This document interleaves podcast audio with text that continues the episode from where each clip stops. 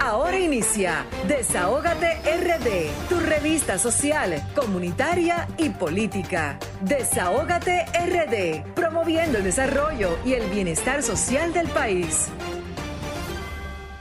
escuchas que siempre sintonizan este su desahógate República Dominicana por la más interactiva Sol 106.5.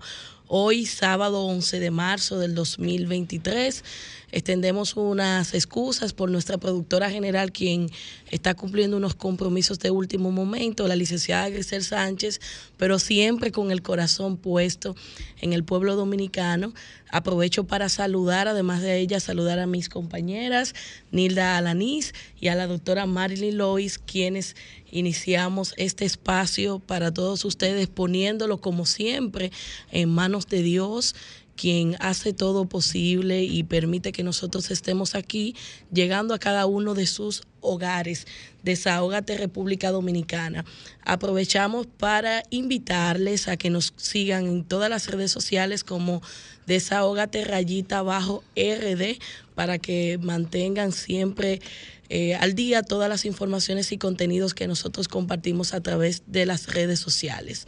Hoy sábado 11 de marzo tenemos un programa interactivo y completo para presentarle a ustedes con una invitada especial que ya está aquí desde temprano con nosotros, la doctora Andrea Belén, quien es psicóloga clínica y estará abordando algunos temas de salud mental, entre otros con nosotros.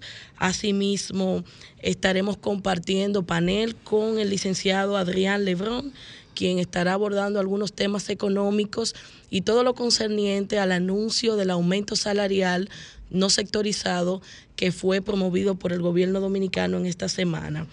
Eh, y muchos, eh, muchos y muchas informaciones que estaremos compartiendo con ustedes. Señores, esta semana fue muy caliente y yo quiero hacer un desahogo porque el, el presidente emitió un decreto en el que designaba algunos, algunas personas en el servicio exterior y entre ellos llamó mucho la atención la designación de Luz Alba Jiménez, quien era, fue ah, ministra de Juventud. En su momento, que duró algunos tres meses aproximadamente, eh, fue destituida del cargo por unos supuestos supuestas irregularidades en temas de compra eh, una licitación, eh, como se, se, dijo en su momento, eh, de unos 3 millones de pesos que involucraban a una persona que tenía algún vínculo con ella, supuestamente.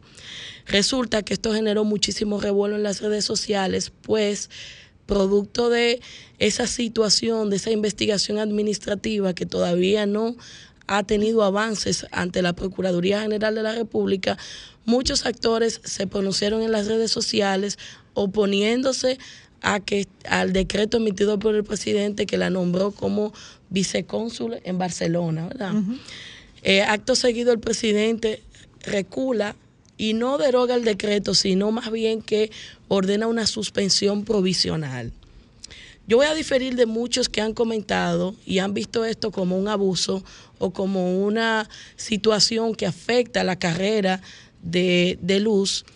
Y yo voy a hablar un poco de legalidad, porque más allá de que se trate de que es una joven mujer que se esforzó porque su partido llegara al gobierno, hay que respetar en todo momento la legalidad.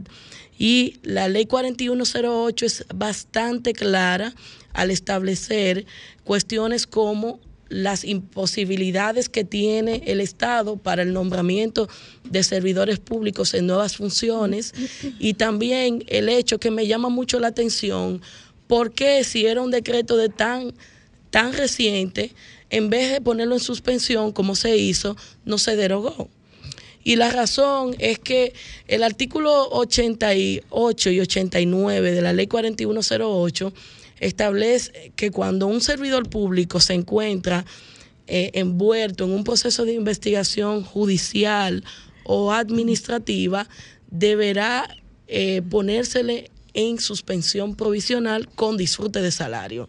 Entonces, usar la figura de la suspensión provisional ante una situación como esta que ha llamado tanto la atención y mucho más cuando de lo que se trata es de un servidor público que había sido nombrado en ese mismo en la misma semana yo creo que el presidente lo que ha debido es revocar el decreto. Y esto, lejos de muchos pronunciamientos de que se esté afectando a la persona directamente, yo me circunscribo a la parte legal.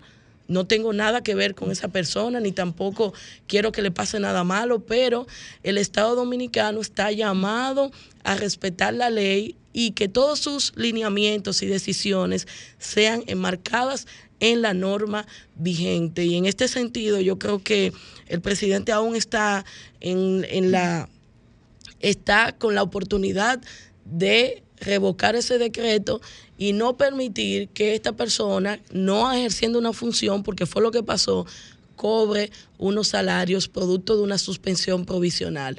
Vamos a estar atentos y esperamos que, como siempre, el presidente de la República nos escuche y reorganice esa situación para que no se afecte el, el presupuesto de la nación y se pueda mantener la situación en orden. Nosotros, señores, nos llegó una información muy importante sobre una feria que va a estar desarrollándose en la Universidad Autónoma de Santo Domingo, eh, la cual se promociona para y se promueve para todos los que dominan el idioma inglés, que eh, a través de la Feria de Empleos FED que organiza la Secretaría de Organización de la Federación de Estudiantes Dominicanos. Le dan esta gran oportunidad a todos los jóvenes estudiantes que dominan el inglés a fin de que a través de la empresa Teleperformance Dominicana puedan acceder a diferentes puestos que ellos tienen vacantes, como especialistas de venta, expertos en servicio al cliente, intérpretes de idioma. Y esta feria de empleo se va a estar celebrando los días 22 y 23 de marzo en horario de 9 a 5 y media de la mañana en la biblioteca Pedro Mil de la Universidad Autónoma de Santo Domingo. De modo que todo el que domina inglés y quiere acceder a un trabajo de los puestos y cuente con el perfil, esta es su oportunidad para acceder a trabajos con salarios competitivos. Es la feria de empleos que organiza la Federación de Estudiantes Dominicanos FED. Con esa importante información, nosotros nos vamos a una pausa y al regresar seguimos con el contenido de Desahógate. Somos Desahógate RD, promoviendo el desarrollo y el bienestar social de la República Dominicana. Esto es Desahógate República Dominicana. Y de inmediato vamos a pasar con el comentario de la doctora Marilyn Lois, la doctora de los animales. Bueno, eh, no quiero dejar pasar el día de hoy, que es el Día de los Bomberos de aquí de Santo Domingo. Tenemos, hoy se celebra el Día de los Bomberos. Nosotros hemos tenido invitados aquí ya a parte de los bomberos, de lo que hacen realmente rescate también. Están haciendo una labor muy, muy interesante. Aparte ya de los humanos, también se están preocupando por los animalitos. Ah, sí. Cuando caen Exacto, en hoyos muy profundos, están en un lugar donde no, no hay acceso así tan fácil, ellos los rescatan. Entonces, felicitaciones al Día de los Bomberos. Compañeras, ¿usted quiere le hace eso de los bomberos? Ah, vamos a ver. Aquí, el Día del Bombero se celebra en fechas que difieren de país en país, en homenaje a quienes trabajan en la lucha contra el fuego. La mayoría de los cuerpos de bomberos pertenecen al servicio público y una minoría son privados. Pueden ser asalariados o voluntarios que trabajan de manera gratuita. Además, su actividad principal es combatir el fuego, se dedican también a la atención de accidentes con materiales peligrosos, manejo y control de derrames, así como desastres químicos, salvamento de personas, rescate en montañas, trabajo de alturas y rescate en accidentes de tráfico, entre otros, que también está el rescate de animales.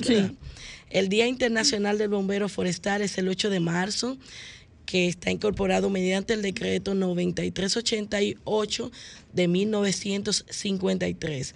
El 11 de marzo de cada año se instituye como Día del Bombero en homenaje de reconocimiento y de simpatía a la esforzada labor que en favor de la colectividad realizan los beneméritos cuerpos de bomberos del país. En el año 1880, el general Gregorio Luperón, mediante el decreto 1851, ordenó la creación de cuerpos de bomberos en ciudades como Santo Domingo, Santiago, La Vega, Cotuí, El Ceibo, San Pedro de Macorís y eh, Azua y Puerto Plata. Muchas gracias por esta información, qué bonito y qué bueno saber los orígenes de los bomberos, a quienes extendemos unas felicitaciones hoy. Y volviendo a la imagen otra vez, fíjense que hay un, bomberito ahí de cuatro patas. ¿Lo está chequeando? un bomberito de cuatro patas. Bueno, eso por un lado. Por otro lado, aquí hay tres criaturitas de Dios para alguien que quiera adoptar. Tan preciosas, son tres hembritas. Pueden llamar a Rachel Santana al 829-675-9776. 829-675-9776. Tres hembritas. Ahí están. ¿Y cuál es la raza, doctora? No, son mesticitas. Mestizas. Como somos todos nosotros, mesticitas. Entonces, mire, esto fue muy triste. Esto, en esta semana me llamaron, de ahí uno es empleado de la lotería en la feria. Eh, Ana Silvia Roja me llamó desesperada porque esta perrita, este perrito, porque macho, apareció ahí eh, y está en unas condiciones horribles. Eh, perdió un ojo con una gusanera espantosa. Yo cogí para allá, fui y me lo llevé, el perrito, está en el hospital veterinario Arroyo Hondo, eh, lo están atendiendo, de, eso fue el día 9, en esta semana, y el, ojito lo va a perder. Todavía, mira los días que han pasado y todavía le están sacando gusanos muertos, todavía. Eh, es viejito, porque por la dentadura tiene, miren aquí, es muy triste, muy penosa la situación que está el pobre perrito. Pero muy probablemente se escapó, ¿verdad, doctora? De alguna casa, porque se ve que es de raza o no. Sí, eh, es de raza. Es de raza. Pasa que ya ha pasado mucho trabajo, porque para llegar a esa condición, ya tiene tiempo en la calle. Entonces, si se perdió, es muy lamentable que no hayan encontrado a la persona o que alguien que lo haya visto a tiempo todavía y no hicieron nada. Porque ya miren la condición que está y para llegar a ese estado no es de un día para otro, ¿me entiendes? Entonces, aquí ya cuando me lo llevé para la veterinaria, ahí está en el hospital Arroyondo, ya lo pelaron bajitico, pero fíjense, miren la dentadura, tiene parte podrida, tiene dentadura. ¿Sabes lo que duele eso? Y un ojo, no hay una cosa que duele más que un ojo, ¿me entiendes? Entonces se lo comieron los gusanos, el ojo. Pero ahí está, y ya está comiendo, y está animadito, porque ahí revive muerto también. La doctora Sandra eh, revive muerto también. Entonces, y el equipo completo. Bueno, cuando usted abandona un perro porque ya no le sirve, entre comillas, sus hijos aprenden la lección. Quizá hagan lo mismo con usted cuando usted sea un anciano. y eso es cierto. Eso es cierto. Lo hemos visto. Bueno, esta partecita, no, vamos a dejar esta parte al final. Vamos a hablar de lo que ya hemos hablado, lo que pasó con los, los burros. ¿Cómo es posible, usted que colega, que abogada, cómo es posible que la justicia lo que hizo la magistrada fue darle, fueron, primero me han dicho que eran 12 burros, después dijeron que eran 10, que eran 12, al final de cuentas supuestamente fueron 10 que mataron. Esta persona, porque supuestamente se le metió en su propiedad y, lo que dice que los mató. Entonces, eso lo hablamos ya en la otra, en, en el otro sábado que vinimos. Y lo que ocurre es que ahora al fin se conoció la medida y fue 50 mil pesos de multa y mató, primero decían que eran 12 burros, ahora dicen que son 10 y mató 10 burros. 50 mil pesos fue y visita periódica.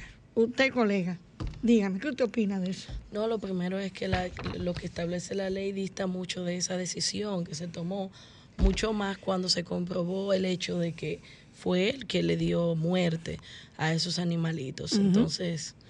Porque lo que, cuando yo estaba ante, lo mío era en la fiscalía, eh, yo hacía que la gente pagara el daño ocasionado ¿Entiendes? En esos casos, que yo hacía mucho operativo en la autopista de semana, también recogiendo los animales para evitar los accidentes. Y toda la semana cuando yo iba, venía y cambiaba el horario, de madrugada, iba a veces en la noche, otra vez en el día, en la tarde, para porque si no están pendientes y, y recogen los Pero, animales. pero doctora, ¿cuánto se supone que debía ser por lo menos la pena mínima por eso? Para decir la mínima. Conlleva prisión. Conlleva prisión. Y lo, la- y lo penoso que la ley lo que establece máximo es un año. De seis meses a un año es lo máximo. Es de tres a seis meses, de seis meses a un año. Pero está bien, pero por lo Sí. menos que le den la prisión. Lo, lo que, ser sea lo mínimo, pero que se la den. Debería ser un año por cada animal. Debería ser. Bueno, pero el cúmulo Pero- de pena no está Ah, establecido. No está ¿no? establecido ni siquiera para Pero, los- y la multa es de 25 a 50 salarios. ¿Entiendes? Pero ahora yo pregunto, colega, yo pregunto, ¿y el dueño de los animalitos? La, lo- Pero al parecer, a, al el parecer a nosotros nos preocupan más los animalitos que al mismo dueño, porque el mismo dueño debía, debía estar pronunciándose en este momento. Sí, él, él se ha puesto en contacto conmigo. Ah, bueno, pues entonces yo hablé que, con- que de- proceda como debe De ser. la otra semana yo hablé también. Claro. ¿Entiendes? Y la cosa, por lo que me explicaron ellos, tampoco fue así. Además, es que si el animal se mete en su propiedad, usted lo que hace es que cotiza todos los daños que le ocasionó. ¿Entiendes? Porque eso me pasaba a mí cuando yo viajaba para el interior. Entonces cotizaba lo que, los daños ocasionados y se hacía que pagara esos daños. Claro. ¿Entiendes? Pero no quitarle la vida a esos animalitos que no saben que están en tierra ajena ni que están comiéndose una cosa ajena. ¿Entiendes? Y, más, y, y los burros que, que están tan escasos inclusive. Los, los burros son escasos. Ah, en el mundo entero, verdad. 50 mil burros. ¿Cómo? Eh, 50 mil en el mundo entero. ¿Entiendes? Entonces, Wow. entonces eh, no, todas esas imágenes las traje la otra vez. Miren todos los cadáveres, todos esos animalitos muertos. Mire ahí. Que no puede decir que no, porque mira los, los cuerpos ahí. Entonces, eso se hizo viral en todos, en los periódicos, se hizo viral hasta en la televisión, el caso, sin embargo. Y me, me llama más la atención que ella ha sido una magistrada, una mujer, porque se supone que nosotros somos más sensibles también con los temas. Y, y esa fue la decisión que ella tomó. Yo creo, doctora, también que puede ser el desconocimiento, eh, a lo mejor de la ley, porque vamos a decir que es magistrada, pero no, no, no sé, porque Sí, es, eh. es extraño.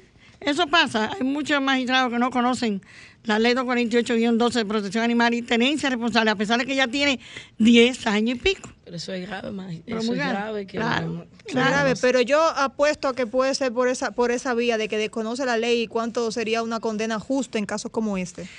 Eh, incluso Omar Fernández, él hizo, eh, día- bueno, ya hace más de un año, que sometió un proyecto ahí para eh, poner pena- que las penalidades fueran más fuertes, ¿me entiendes? Pero no ha pasado nada tampoco. Y ahora, por lo que hemos visto en los periódicos, la procuradora está cerrando el, el Departamento de Protección Animal. Así que no sé en qué terminará todo esto, pero bueno, Usted tenía una buena noticia, doctora. eh, ahí está el, el- el individuo. Bolívar Echavarría al monte. 50 Ahí mil. Está. Por 50 día mil pesos y visita periódica. Bueno, esto.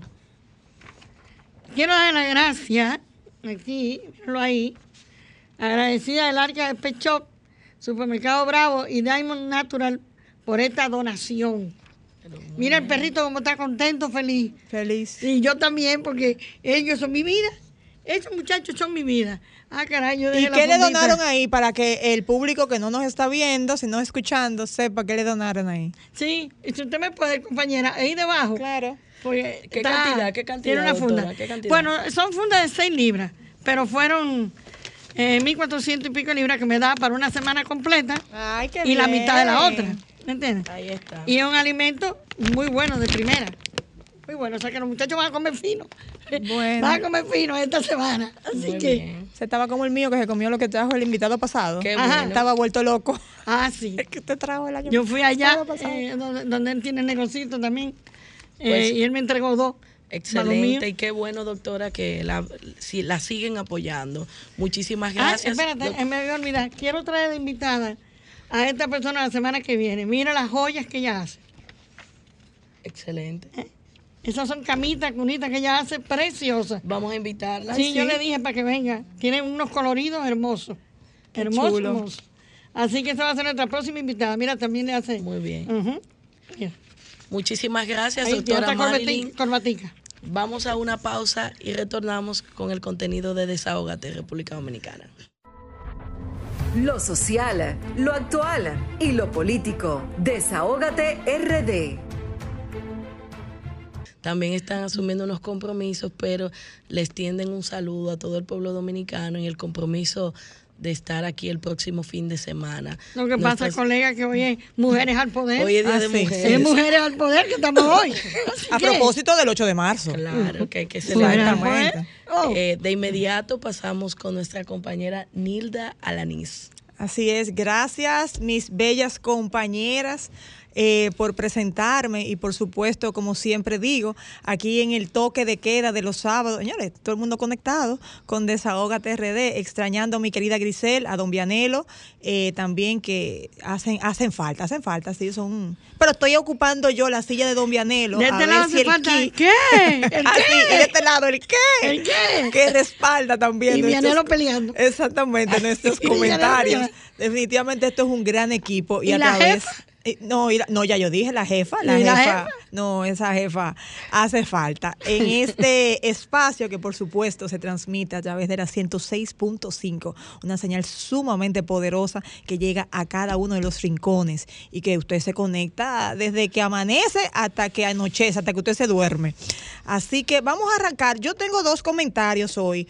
Eh, voy a abordar uno que voy a darle seguimiento porque todos vimos un video de una joven denunciando, eh, Katy Báez, eh, quien denunció al Ministerio de Turismo eh, con relación a una permisiología que se le había eh, emitido, que ella dice que la tiene para operar, y entonces ella hace un llamado al presidente que yo, eh, eh, como he dicho en reiteradas ocasiones, no sé por qué para problemas que usted tiene, a lo mejor con, una institución del Estado, usted tiene que hacer un llamado al presidente. El presidente no está para resolverle a usted ese tipo de problemas. ¿Por qué? Porque usted tiene que segui- seguir las vías legales. Y ahorita le voy a preguntar a mi, a mi compañera, o sea, si usted le negaron un permiso o usted tiene un permiso y se venció, nadie, nadie va a, apoyar que usted esté operando sin permiso. Y vamos a, hablar eh, con relación a qué representa lo que usted hace. Porque verdad que usted dice que usted ha perdido dinero y que sus sueños y demás, ok, sus sueños y demás, pero lo que usted está haciendo es violentando la ley. Porque si ya su permiso se venció, como emitió hoy la, el Ministerio de Turismo especificando que usted tenía un permiso de cuatro meses para que en esos cuatro meses usted, vía los estamentos que complementan ese permiso, usted buscara lo que le faltaba para garantizar que lo que usted iba a desarrollar en ese lugar no iba a causar ningún tipo de daño a los bañistas de la zona. Eso es una zona también altamente usada por los surfistas, por el oleaje. Entonces, todo el mundo ha sido víctima en playas de un, de un atentado prácticamente. Y a mí me gustaría también ahorita escuchar la audiencia. Usted puede estar bañándose con su familia y de momento le pasa una lancha por al lado, señores, con una de estos guineos. Entonces es verdad que usted es un padre de familia, pero yo también soy una madre de familia, que tengo derecho a divertirme con mis hijos y no estar con una incertidumbre. Entonces es muy bueno que el presidente intervenga. No, resuelva usted su situación. Si usted necesitaba ese, ese negocio, como usted lo dice, que era para vivir, pues entonces usted debió haber tenido sus papeles al día porque a la gente le gusta tirar el video y no estoy juzgando ni nada. Ahora, yo estoy defendiendo también mi derecho como usuaria a estar en una playa, a disfrutar con mi familia y a no tener el riesgo de, ay, que me pasó un bote por al lado, ay, que esto. No, excúseme. Y ya hemos visto casos de incidentes como este. Entonces, ya el ministerio emitió un comunicado desmintiendo a esta señora y especificando que ella no tenía permiso de operación de actividades acuáticas como lanchas rápidas y bananos en Playa Macao. Turismo informó que procederá legalmente contra Katy Ten por introducir dos embarcaciones de manera ilegal. Porque también es lo que yo siempre he dicho, hay que escuchar las dos campanas. Cuando usted lanza un video llorando, obvio, usted está apelando al pueblo dominicano que tiene un corazón grandote y que de inmediatamente juzga a la otra, a la otra parte contraria. Pero en este momento, ya con, con, este comunicado, estamos viendo otra parte de la campana. Dice también que el permiso provisional para revisión fue otorgado en fecha 13 de diciembre de 2021, con una duración de cuatro meses, es decir, hasta el 13 de abril de 2022. Quiere decir esto que ella continuó operando de manera ilegal todo el tiempo que no, que no tuvo el permiso. Entonces, no importa las lágrimas, lo que yo estoy previendo, y por eso hago mi comentario, es que nosotros lloremos un muerto. Porque usted está llorando ahora su negocio que le afecta a usted. Pero lo más grave sería que por usted no tener permiso, porque no se le otorgó, usted a violente a algún niño, alguna familia que se esté divirtiendo en esa zona. Y después vamos a llorar lágrimas de sangre, que es lo que pasa. Si hubiera sido lo contrario y ustedes le dan el permiso y pasa un accidente, ah, no, pero a mí me dieron el permiso. Y entonces todo el mundo le cae, como decimos en buen dominicano, le cae la cuava al Ministerio de Turismo. Entonces yo me voy del lado, ¿ustedes saben de quién? De nuestros dominicanos y nuestras dominicanas que necesitan divertirse con tranquilidad. Y se tiene que acabar esto de que usted está mal y usted quiera vender de que usted está bien. Ahora, si usted tiene el permiso, ah, yo la apoyo. Vaya hasta las últimas consecuencias. Ahora, si usted no tiene permiso, usted está ilegal, porque para eso se hacen los permisos. Los permisos son para eso, para que usted pueda operar para que usted pueda con, toda, con, todo su derecho hacer esa actividad económica que usted está realizando. Pero si usted no lo tiene, usted no tiene derecho. Y aquí estamos acostumbrados a eso, hacer un video, regarlo por las redes y después crucifican al otro. Entonces, vamos a seguir viendo este caso. Ese es el primer comentario que quería hacer, porque eso eh, ahora mismo eh, es, es, un, es un llamado de alerta para que se verifiquen también demás playas que tienen esta misma situación quienes tienen y quienes no tienen permiso, porque esto es muy peligroso. Y, cada quien vela por sus intereses. Ah, ya está velando por su negocio. Ajá, y el de la gente que está ahí divirtiéndose. Ese es uno. Y el segundo comentario que, eh, les decía a mis compañeros hace un momento, yo me tengo que reír y, voy a hacer más, lo más suave posible. Porque cada vez que yo escucho comentarios de los partidos que están perdiendo su militancia, porque se están eh, marchando a, otros partidos. En este caso, se van, por ejemplo, del Partido de la Liberación Dominicana al PRM, se están yendo de la Fuerza del Pueblo al PRM. Yo me toca hasta reírme cuando escucho que el argumento para esto es que están comprando gente. Que están comprando gente. Ah, yo le voy a explicar por qué. Y quiero que sea usted que eh, razone esto que yo le voy a decir a ustedes. Aquí a, todos los, panelistas que vienen, que son del Partido de la Liberación Dominicana, siempre argumenta que es un partido sólido, un partido de gente eh, íntegra, un partido de gente buena, un partido... Entonces yo quiero preguntarme, cuando están en las filas del partido, ¿son los mejores? ¿Son gente buena? ¿Son gente íntegra? ¿Son gente que no se dobla? Pero cuando se van, son mafiosos. ¿Son gente que se dejan comprar? El que se deja comprar no puede ser bueno. Entonces está como la persona que se divorcia.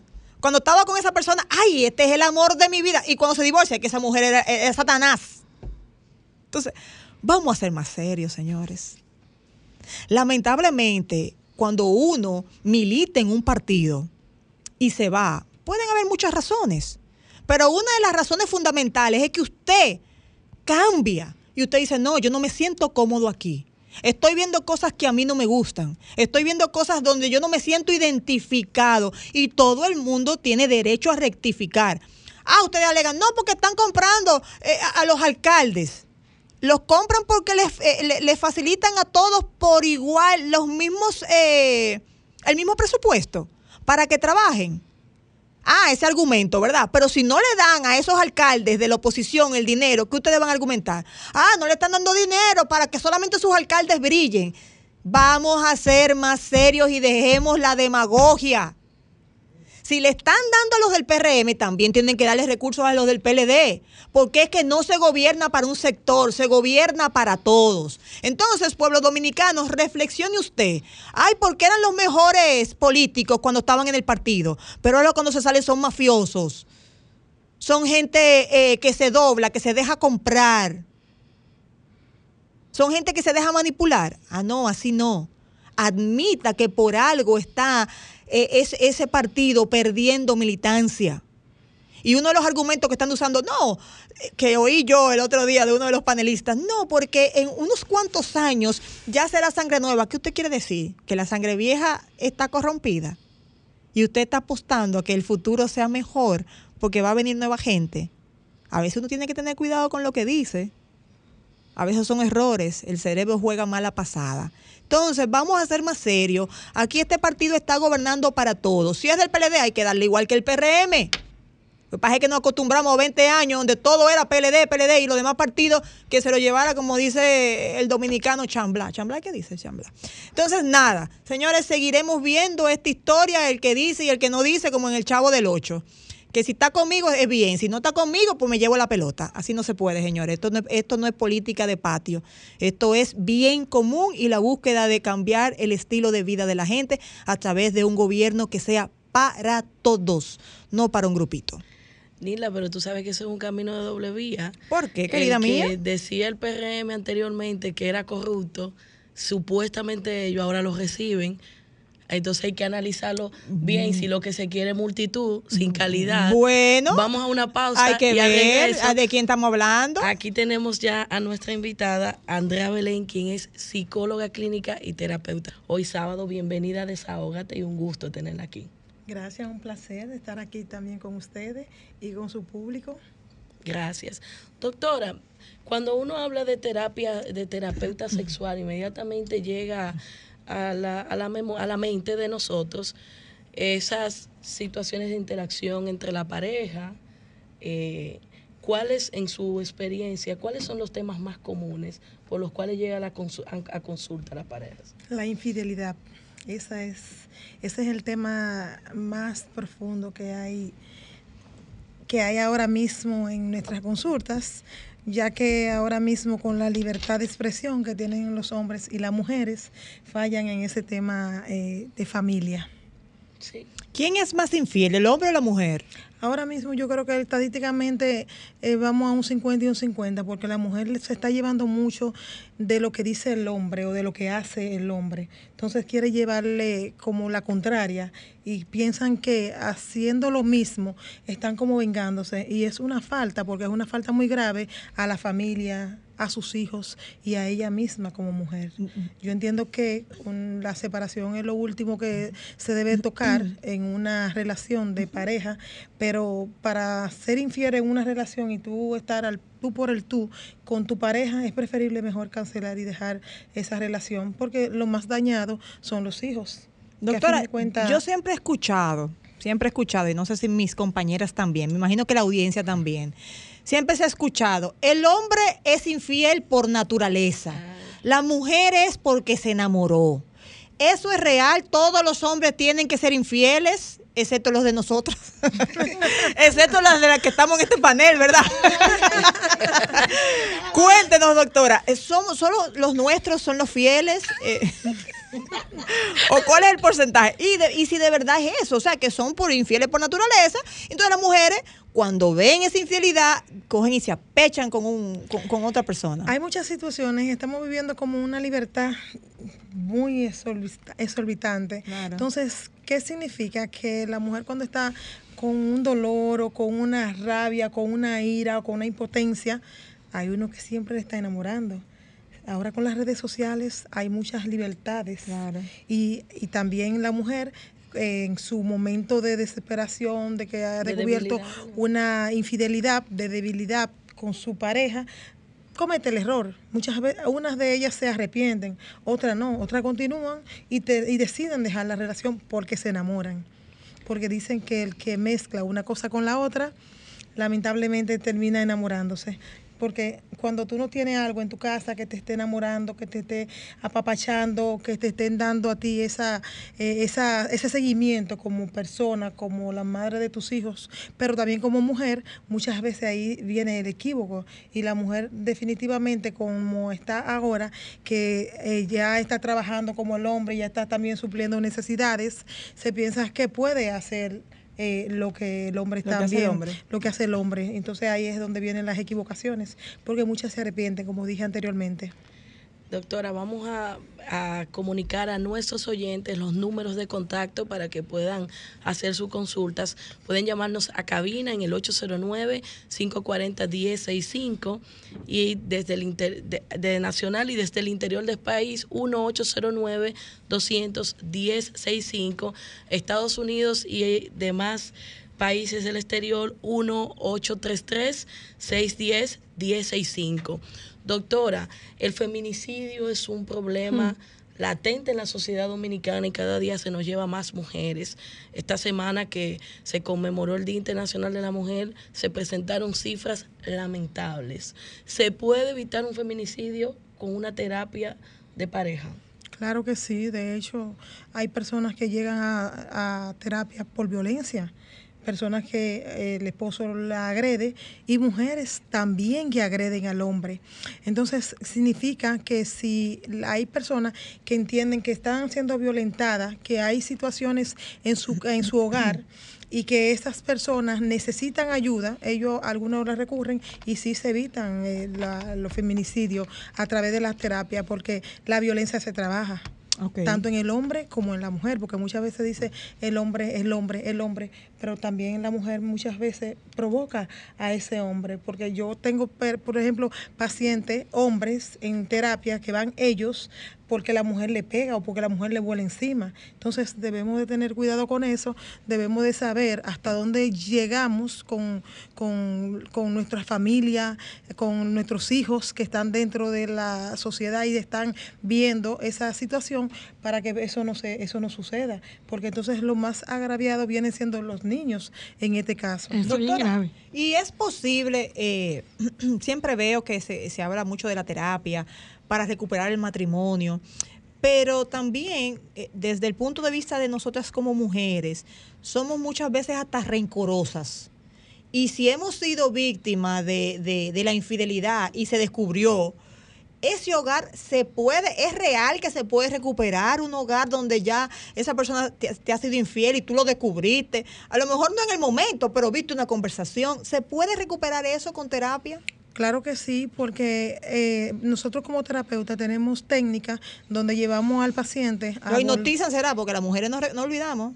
Sí. que perdonamos, pero no olvidamos. Es, efectivamente, pero si hay arrepentimiento de la parte que falla, de ese que es el infiel, y hay arrepentimiento y se trabaja en función de que quiere que su matrimonio funcione, sí puede salvarse el matrimonio. De hecho, hay matrimonios que han visto infidelidades graves donde hay hijos y se, se, se recupera el matrimonio.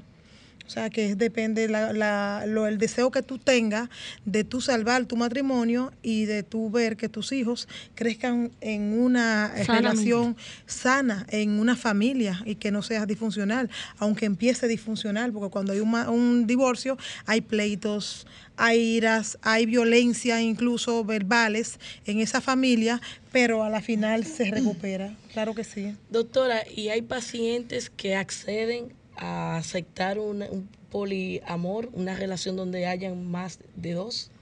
Mm. También eso existe. Y hay mujeres que lo aceptan, porque muchas veces quien lo propone es el hombre. Y eso no obedece a una inconducta o una, una, situación mental donde hay algún fallo, doctora. La relación sexual es individual y la relación de pareja, en la, una relación de pareja pueden decidir o sea, yo si lo decido y, y, mi pareja no lo decide, no se puede dar, claro está. Pero hay mujeres que sí lo aceptan y que también le gustan y lo disfrutan. Entonces, yo, hacen acuerdo también. Eso es como hacer un contrato de matrimonial que la pareja le dice desde el principio, los mira, estos son los términos, esos son mis condiciones. Pero ¿Cómo lo está usando ella? No, porque, no, no, porque, no, porque sabemos, señores, sabemos que eso puede ser. Ay, Todavía ay, ay. yo entiendo. La doctora me va a corregir. Nosotros las dominicanas, lo de nosotros es de nosotros. Dejémonos de cuentos, ese poliamor puede estar muy vendido en otros países donde las cosas son más abiertas. Yo entiendo que todavía en este país no hemos llegado a ese tema. Vamos a ver qué dice la gente de ¿Qué eso. dice la gente? Desahógate, buenas tardes. Sí, buenas tardes. Saludo a, a su invitada. Gracias. Gracias. Sí. Escuchamos su desahogo.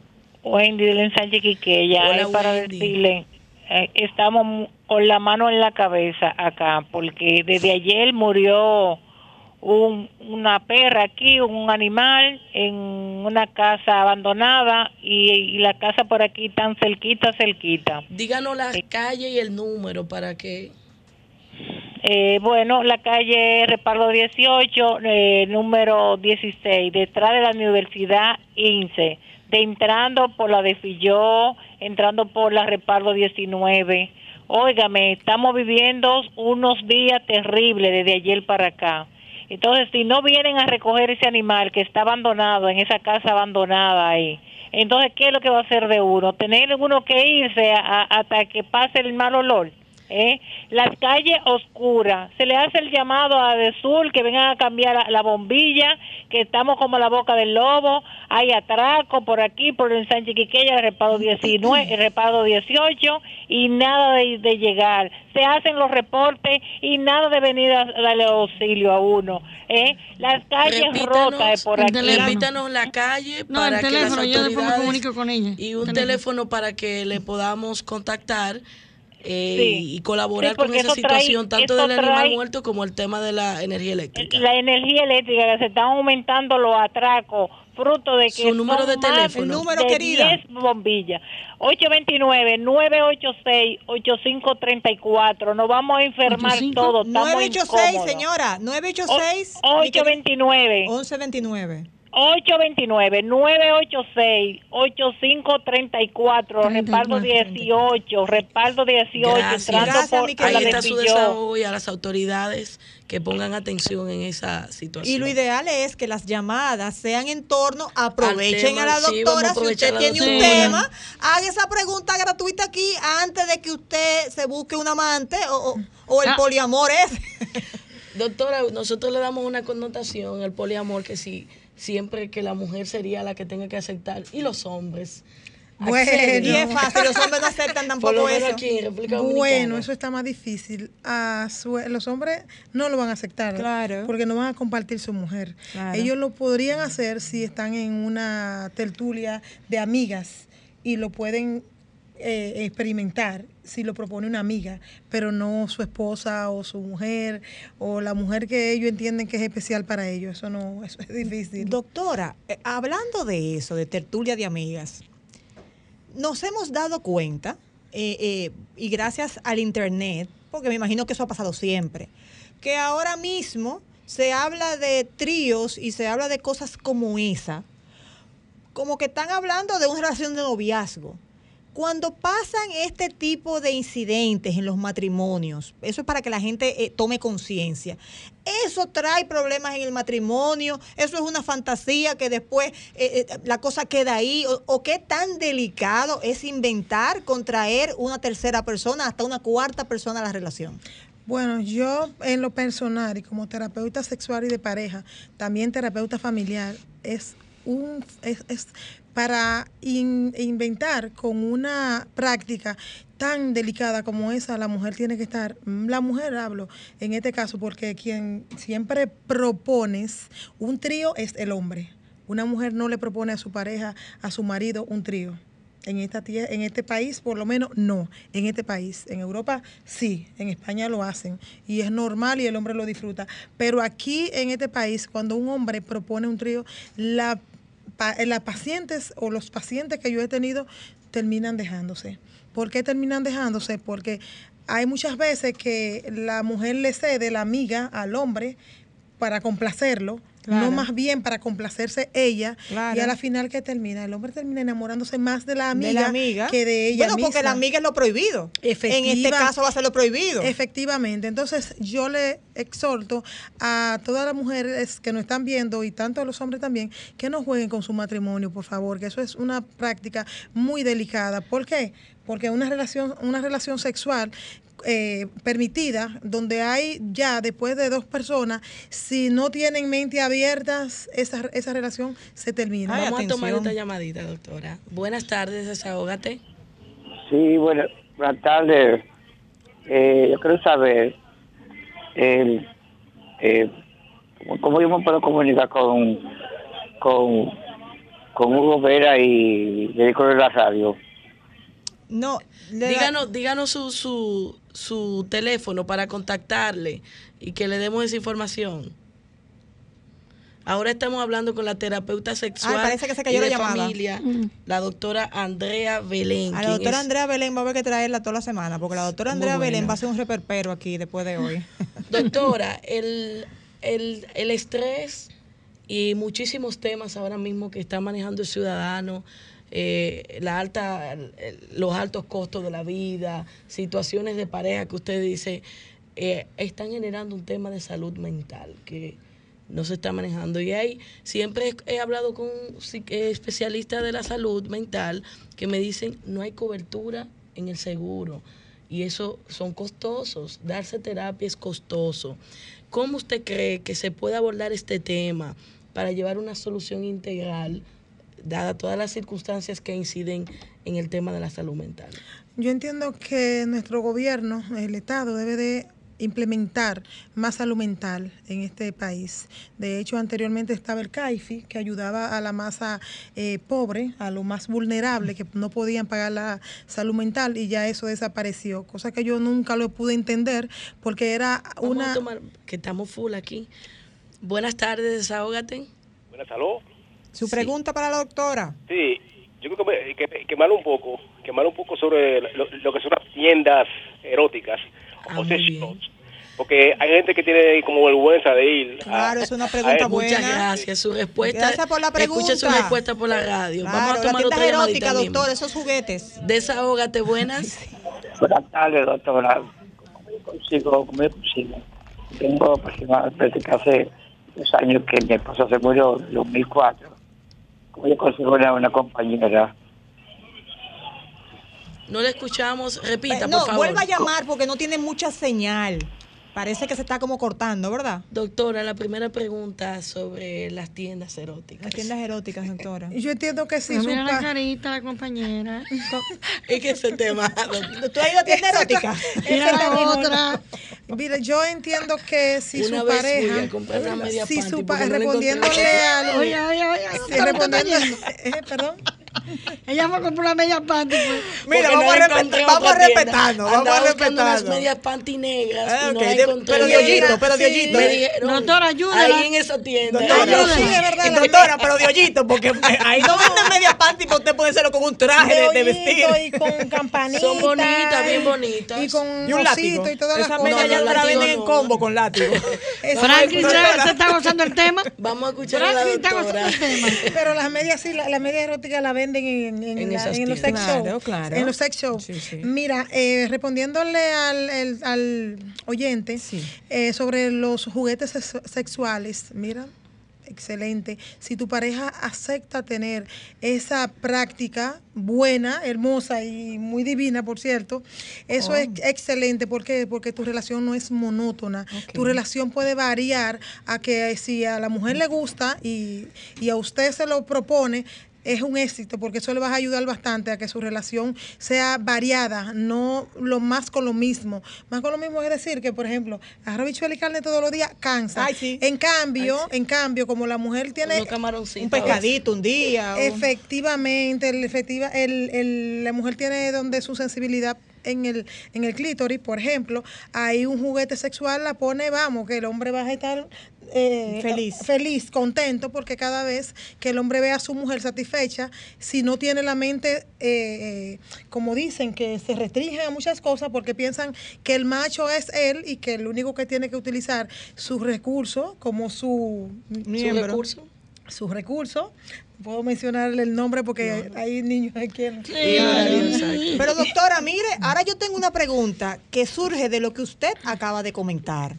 Hay muchas mujeres, he oído eso, como que se cohiben de ser una, unas gatúbelas, unos leones. ¿Por qué? Porque entonces piensan que el hombre va a juzgarla. Entonces se quedan como unas estacas. Antes de que usted sirve responda, doctora, explíqueme lo de Gatúbela. No, porque yo soy de las que creo que si usted está con su pareja ya, usted mínimo tiene también que tirarse el techo si hay que tirarse. Claro que hay sí. que hacerlo. Y, Entonces, tener, y tener esa comunicación, lo principal es que la comunicación. Yo entiendo que desde que tú conoces a tu pareja, desde que tú tienes ya una relación, se tienen que hacer acuerdos y decir las cosas tal cual. Claro. Porque el hecho, hay muchos hombres que dicen, ah, no, esta es muy experta y se asustan, de verdad que sí. Pero hay otros que no, que la verdad le gusta, que sean sinceras, que le digan la realidad de la vida y lo que le gusta, porque el hombre no le gusta estar como adivinando o, por ejemplo, dejar a una mujer sati- insatisfecha. Eso no le Digo, esos gusta. son algunos hombres. Doctora, mire, y haga un llamado a la mujer dominicana que debe hablar, debe decir lo que de le gusta, cómo le claro gusta, que porque las mujeres, yo no entiendo. Bueno, también eso tiene que ver mucho con la crianza. La crianza y la educación sexual en este país, lamentablemente, la mayoría de las mujeres no tienen educación sexual porque todo empieza en la familia. Si tú en tu familia le hablas a tus padres, ya después que tú tienes ocho años, nueve años, que es donde entran las preguntas del preadolescente y te dicen, no, eso no podemos hablar de eso o eso está prohibido porque eso es un pecado, que aquí se utilizan esas palabras ¿Qué puede pasar con ese adolescente? Se va a documentar en el internet Claro. o a una persona que lo vas a malinformar. Por eso yo entiendo que la educación sexual debe de empezar desde casa. ¿Por qué? Porque desde casa es un más seguro, más eh, es- eh, va a estar la- el, el niño o la niña, el adolescente, preadolescente, más tranquilo y lo que los padres le digan lo van a ir a investigar como quiera en las redes sociales. Y no tener, doctora, eh, hablábamos de los juguetes sexuales y la creatividad que puede tener la pareja, la, la pareja en, en ese momento íntimo. No tener creatividad puede llevar a uno de los dos a buscar a otra persona.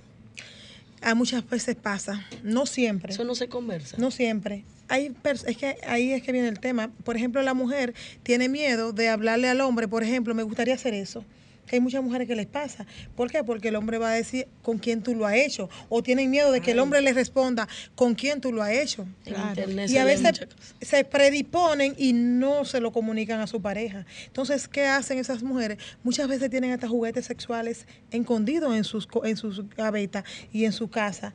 ¿Por qué? Porque le gusta más el juguete sexual porque es donde ellas entienden que tienen su práctica, donde ellas conocen sus estímulos y tienen miedo de comunicárselos a, a su esposo o a su marido porque entienden esto que ella en algún lugar le está aprendiendo que no es el que le está enseñando. pecado. Eso depende de la mente que tenga cada ser humano porque somos individuales. Doctora, y el tema eh, de la pornografía, cuando se introduce eh, en una relación de pareja, ¿qué tan bueno es? ¿Qué tan negativo es? Eh, porque como todos, como todos saben, eh, eso es algo de, de- de- de película. Entonces, eh, cuando eso se extrapola a una relación de verdad, ¿qué tanto daño puede hacer? Bueno, hay muchas personas que lo se hacen adictos a ciertas eh, prácticas. Entonces, hay una de las personas, de la, de la pareja que siempre quiere salirse porque está viendo la situación y porque se le está dando más importancia a esa práctica que a la práctica entre ellos como pareja. Entonces, ahí vienen las situaciones y van y se quejan en, en consultas.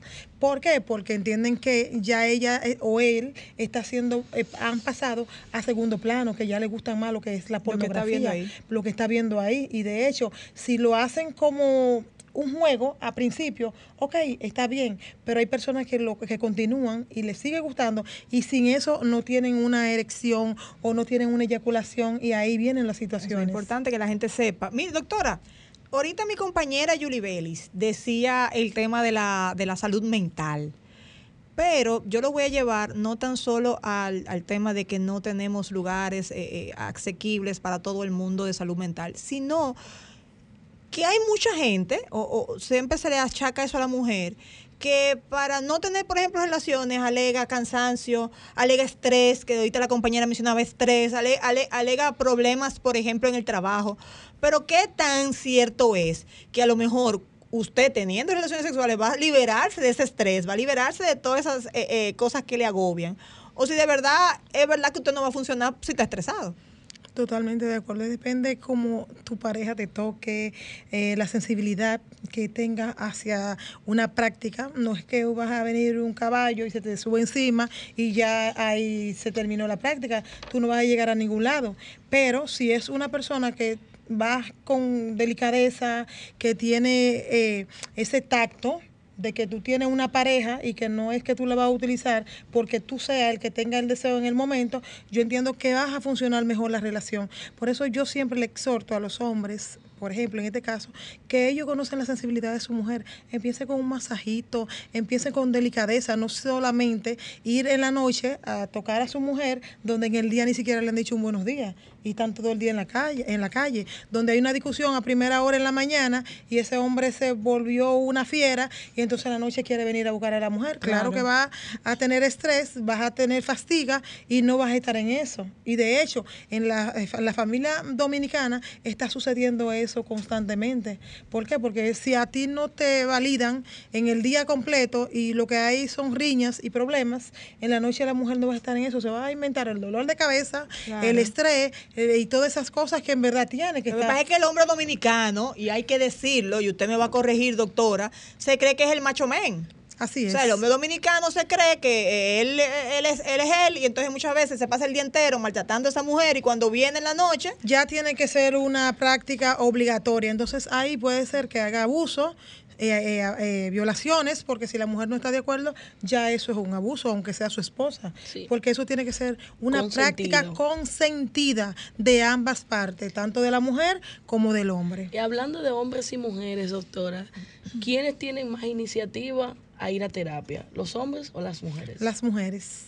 Definitivamente ahora las terapias van, la buscan las mujeres y a la final termina yendo la pareja. ¿Por qué? Porque uno como terapeuta, uno para escuchar las dos campanas, muchas veces hay algunos que no ceden, que no quieren ir porque entienden que no tienen Que ningún problema, que no que hay ellos están bien y la mujer sigue yendo a su terapia y la modificación de conducta de ella, el cambio que presenta Llama esa persona, atención. llama la atención y termina yendo a terapia. ¿Por qué? Porque si, por ejemplo, hay, un- hay dos gallos en una casa que están peleándose constantemente por cualquier situación que se puede eh, hablar, dialogar con, con, con una libertad de expresión que no tengan que agraviarse ninguno de los dos, es mucho más fácil. Cuando entonces la mujer va modificando, que ya no entra en esos conflictos ni en esa peleadera a diaria, ya el hombre está, dice, wow, ha cambiado, de verdad, le está, está funcionando y le crea ruido y el hombre termina yendo también a terapia. ¿Y qué tiempo toma le- para verse en la terapia, verse mejoras en la pareja?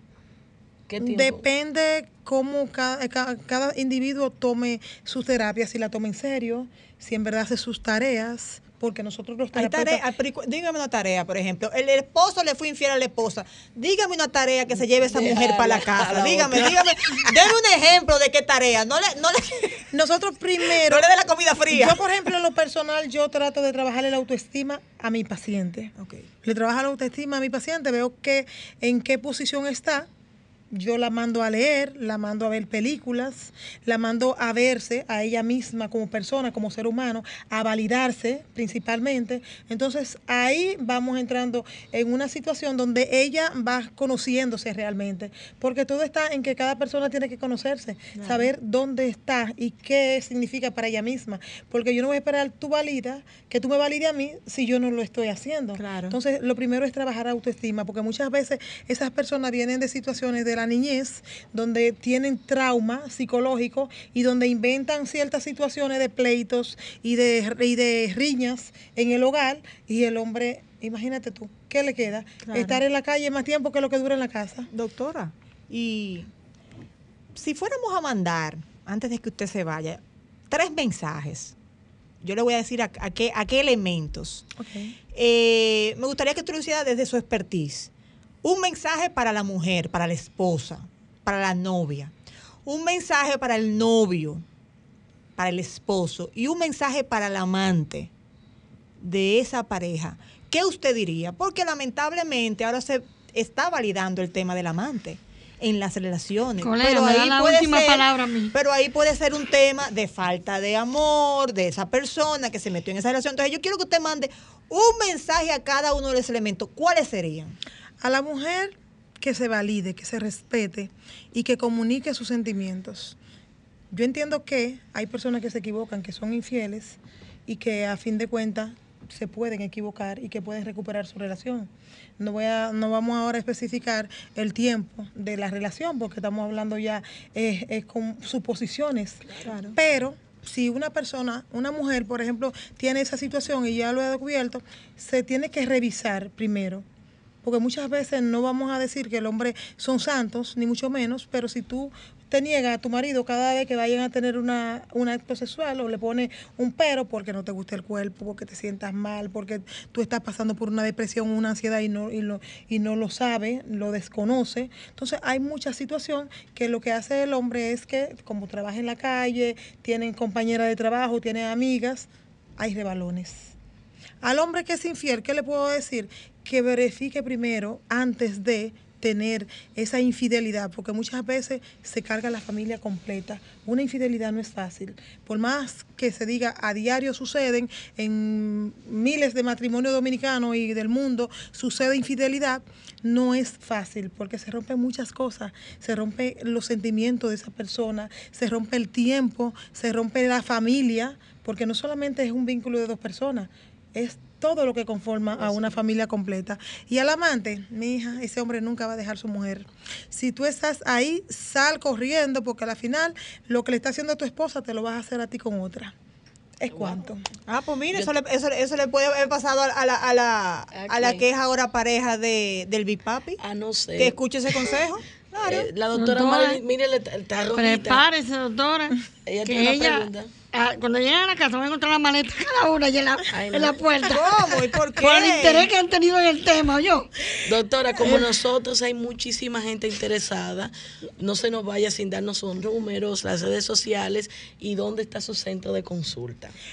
Bueno, el centro en primer lugar se llama Centro Calma Alma. Estamos en las redes Facebook, Instagram, eh, eh, YouTube y también estamos en TikTok. El número de teléfono es 849-803-0154 y estamos en la calle José Contreras, número 95, sector La Julia. ¿Y ya la doctora se va? ¿O ya podemos hacer una última pregunta? Algo No, que encienda la llama. Algo que encienda la ya- llama. Ya la doctora dio su número y sus redes sociales que la va a repetir. Haga una cita con la doctora. No, para que esas mujeres se lleven algo que encienda la llama, un tips, un tips para que esas mujeres dominicanas enciendan el fuego de ese matrimonio. Yo no había visto de estas mujeres tan Dígale, interesadas dígale. como hoy. ¿En serio? Dígale ¿Eso está usted. bien? No, no, porque ese tipo de temas yo entiendo que, señores, miren, aunque usted no lo crea, este tipo de temas es tan importante como usted comer. Porque si usted no tiene la inteligencia emocional para manejar su matrimonio y el área sexual, y usted nada más piensa que trabajo, trabajo, trabajo, trabajo, déjeme decirle que eso es lo que trae los problemas serios al matrimonio. Totalmente de acuerdo contigo. Yo entiendo que debemos de abrir nuestras mentes y saber que la salud mental la necesitamos. Y muchas veces hay mujeres que están sintiendo que no tienen deseo sexual, que eso sería un buen tema. Ay, sí, claro.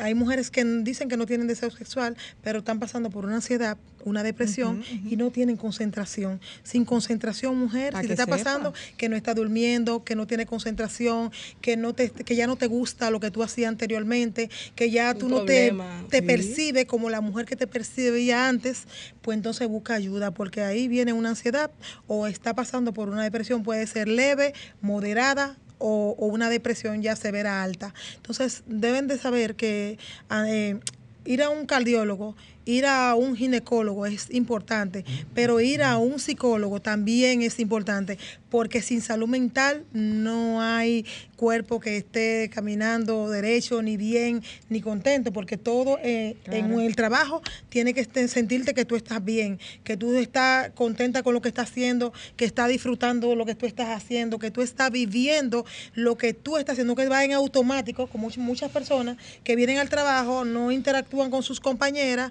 van a la universidad, cogen su clase y están en automático. Debemos de vivir. Y les recomiendo, mira, hay un libro que es excelente, que es de Walter Rizzo, se llama el, eh, Enamórate de ti o, o enamora- enamórate de ti o aprende a decir que no. Esos libros lo van a llevar a que ustedes se van a conocer y van a saber realmente quiénes son ustedes cómo podemos trabajar nuestra conducta, qué estamos haciendo mal que debemos de mejorar. Y es lo que debemos de hacer como ser humano y como persona individual, porque muchas veces queremos echarle la culpa al otro, ya que estamos hablando de pareja, y que el hombre, y que la mujer, y que tú, y que aquel, y muchas veces es que no estamos comunicándonos. Si no hay comunicación, no puede funcionar ninguna relación. Y tienen que fijarse que también los hijos están arrastrando todas esas cosas. ¿Cuántos niños de 13, 12, 14 años ahora se están cortando las venas? ¿Ustedes saben cuál? Ese es un tema, doctora, muy importante y a nosotros nos gustaría que podamos dedicarle un espacio completo porque preocupa a mucha gente de la sociedad. De verdad que el tiempo se nos vence y nosotros estamos muy agradecidos, doctora, de todo este contenido y la invitamos a que en un nuevo encuentro podamos debatir otros temas que son de interés a la sociedad. Gracias, doctora Andrea Belén. Con usted nos vamos a una pausa y seguimos con el contenido de Desahógate. Lo social, lo actual y lo político. Desahógate RD.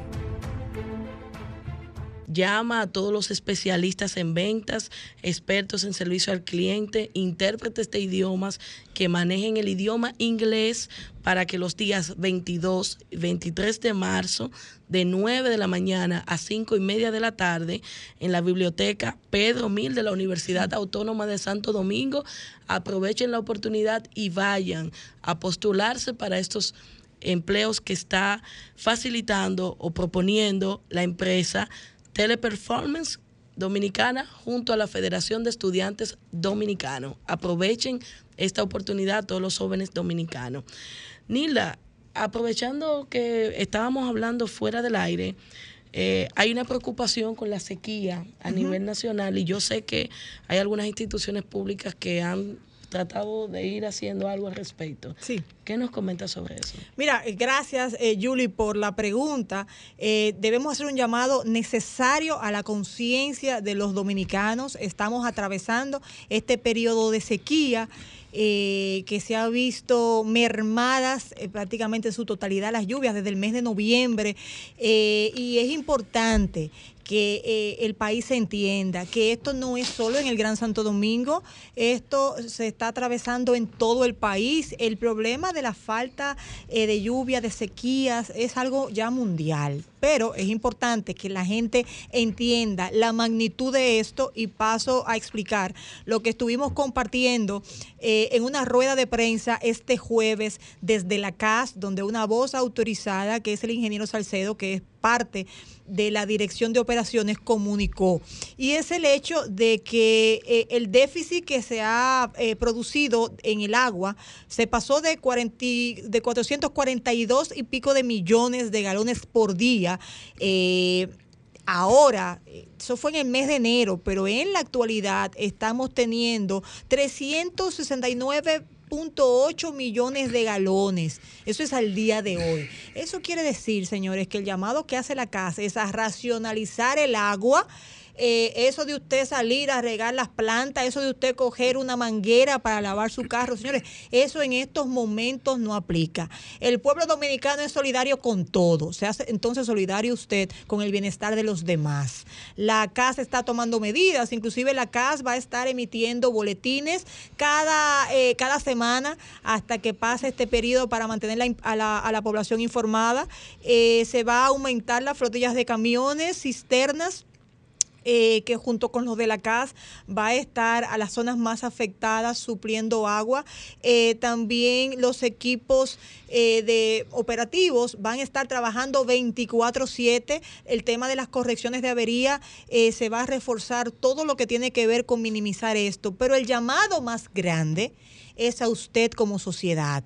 Usted debe velar. Si usted tiene un problema de una fuga interna en su casa, solucionelo. No diga, no, que yo, eh, eso que lo resuelva otro. No, señores, usted es parte del problema también, porque si usted consume más agua de la que consume su vecino, usted está afectando también a su vecino. Entonces, fugas internas, resuélvalas. Cualquier problema, cualquier avería que usted ve en la calle, repórtela, pero no en un video, que no necesariamente llega a la institución. Llame a la institución, reporte eso y vamos a tomar todos conciencia, porque el panorama no es solo en este país, el panorama mundial con relación a las lluvias es muy delicado y con relación al tema de la sequía. Así que oriéntese, busque información y se va a dar cuenta que es un tema delicado. Gracias, Nilda, sobre la denuncia o el desahogo del- de la señora Wendy de Quisqueya.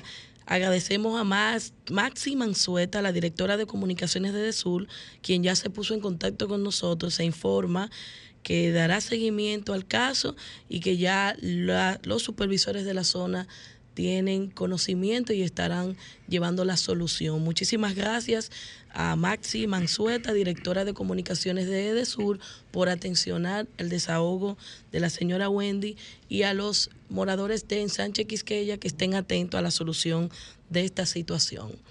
Entonces, buenas tardes, Adrián. Ya yo no lo voy a presentar a usted porque usted es de aquí de la casa. Adrián Lebrón. Yo encantado de regresar como siempre aquí a desahogarme junto con el pueblo dominicano, porque de verdad que es un toque de queda de la tarde los sábados aquí en Sol. Desde que uno dice ese nombre, este teléfono se pone así, Adrián, y mucho más. Evidentemente. Porque desde que iniciamos el programa, nosotros anunciamos que íbamos a hablar sobre el impacto del aumento salarial anunciado por el presidente. Y quisiéramos primero entrar en que nos detalles cómo esto va a impactar a todas las MIPIMES en términos de incrementos y en sus dos, en, en los dos Sí. momentos que establece la resolución. Bueno, mira, el salario en República Dominicana eh, ha tenido siempre una evolución muy lineal. ¿A qué me refiero? Mientras la productividad laboral hace una curva ascendente, los ingresos de los trabajadores se mantienen siempre cerca del piso. Es decir, el salario nunca ha ido siguiendo la curva de la productividad. Es decir, en la medida que tú eres más productivo, supone que tú debes ganar más. Pero los salarios no hacen eso en República Dominicana, desafortunadamente. Y yo me estoy refiriendo al sector privado. Vamos a estar claros, vamos a, vamos a dejar el análisis puramente en el sector privado, porque la dinámica del sector público es otra. Claro. Y si, to- si se toma una referencia de, por ejemplo, los salarios del sector público, cualquiera se daría cuenta que en los últimos, qué sé yo, 15, 20 años, los salarios han estado evolucionando, han estado evolucionando. Aunque tú encuentras salarios pírricos también en algunas instituciones públicas, en las instituciones más importantes, la escala salarial ha ido moviéndose, ha ido moviéndose. Ahora, ¿qué pasa en el sector privado? Bueno, en el sector privado siempre va a haber una resistencia a, aumentar los salarios, porque el salario es un costo importante de la operatividad de un negocio. Y si bien es cierto que hay mm, algunas empresas de tamaño importante, grande en República Dominicana, porque una empresa grande en República Dominicana puede ser una pyme en México, eh, puede ser una pyme en México, en Estados Unidos, una empresa grande. Claro. Ahora bien, ¿qué ha pasado con los salarios? Y si bien ah, eh, lo ideal es que el salario siempre esté aumentando más allá de la inflación, es decir, si la economía, eh, el, el- el- el salario aquí se revisa cada dos años. Cada dos años debe revisarse. ¿Por qué? Bueno, porque la inflación va calcomiendo, va erosionando el poder adquisitivo del dinero. Lo va erosionando y cada día el, dinero va comprando menos. El, el dinero se desprecia en función de la moneda fuerte de referencia, que es el dólar. Pero siempre, cada vez que se tiene que aumentar el salario, hay un escarceo entre el sector patronal, el sector laboral, los obreros y el Estado que siempre ha fungido como árbitro, es decir, el gobierno ha fungido como árbitro. Y si bien para algunas empresas no tendrían problema para hacer un ajuste salarial, un, un ajuste del salario mínimo, mover el piso del salario mínimo muy alto, también puede, puede tener un impacto negativo en algunas pymes. Y entonces generarse el efecto contrario, que algunas empresas decidan despedir, despedir trabajadores. Pero eso puede pasar cuando la economía, cuando el ciclo de economía es a la baja, cuando la, la dinámica económica, eh, cuando la economía está en crecimiento regularmente, las empresas siempre van a querer contratar más personal. Es decir, que el salario no va a ser un disuasor para que una empresa, lógicamente, eh, eh, despida a alguien. Así que lo ideal es que el salario esté aumentando por encima de la tasa de depreciación de la moneda. ¿Para qué? Bueno, para que no sea un aumento nominal, sino que sea un aumento real. Es decir, que no simplemente se compense, como ha venido, como ha venido pasando históricamente, el, el- el valor perdido del dinero. Es decir, lo que se deprecia el, el- salario en República Dominicana se compensa cada dos años. Entonces, por eso, eh, creo que vimos el presidente que dijo que el- en su discurso que con el salario de hoy se compraba lo mismo que, hace 11 años. Y, y se compraba lo mismo. Algo que no es tan cierto. Pero cuando tú comparas entonces el poder adquisitivo del dinero y comparas lo que tú comprabas, parecería, parecería que sí, pero eso no es algo bueno. Eso no es necesariamente bueno. Eh, en una economía con un ciclo recesivo de la que, como, sufriendo un ciclo recesivo como sufrió la economía dominicana, producto, por ejemplo, de la pandemia y de otros, de otros elementos que afectaron no solamente a la economía dominicana, sino a la economía mundial. El Estado tiene, un gobierno tiene un gran dilema. Tiene que decidir con cuál de los dos venenos va, venenos va a vivir. Y me explico. O tú decides crecer más con inflación un poco más alta, o tú decides controlar la inflación y tener una tasa de crecimiento menor. Pero recuerden que lo que los gobiernos tratan de vender siempre al final de, cada año es que la economía creció. Así que siempre hay un incentivo a querer crecer más. Pero ¿qué pasa? Que como hay un ciclo inflacionario, la única, la forma de tú, en términos monetarios, contener la inflación es tratar de reducir el circulante. Reduce el circulante, menos circulante, menos presión inflacionaria. Entonces el gobierno tiene que decidir con cuál de las dos cosas vive. En un país de ingresos altos como, como Estados Unidos, por ejemplo, Alemania, el gobierno puede darse el lujo de, que, de vivir con cierto tipo de inflación. Decir, e- e- eso es un salario que puede tolerar cierto tipo de inflación. En la República Dominicana, con salarios deprimidos, como lo que tenemos aquí, que son salarios bajos, la inflación nos mata. Ahora que hablas de salario bajo, Adrián, a la gente de a pie le preocupa y le interesa saber, primero, si le toca el aumento, eh, y eso hay que determinarlo en base a la empresa, si es una empresa grande, pequeña, mediana o micro, y es bueno que abordemos ese, desde ese punto de vista. Sí. Eh, a quienes le toca con respecto a su sector laboral y las empresas, cuál es el incremento salarial que le va a tocar, porque la gente está esperando a ver Es una buena pregunta. cuánto me va a tocar que me Porque cuando dice que es el salario al, al área no sectorizada de la economía, ¿qué significan la- eh, los salarios sectorizados? Hay varios mínimos. Tú tienes un mínimo en la agricultura Sí. y tú tienes un mínimo en el sector zona franca. Entonces tú tienes al, al sector ordinario de tributación, que es donde están prácticamente, se supone, el grueso de las empresas. Pero ¿qué pasa?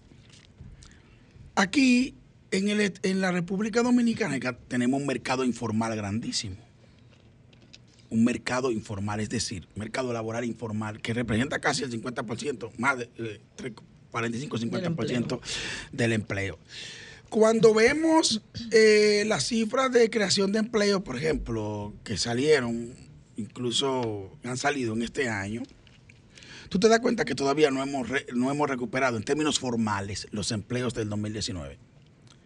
Es decir, la economía todavía tiene que, tiene, hay una, todavía hay un, un margen de recuperación para el tema del empleo formal.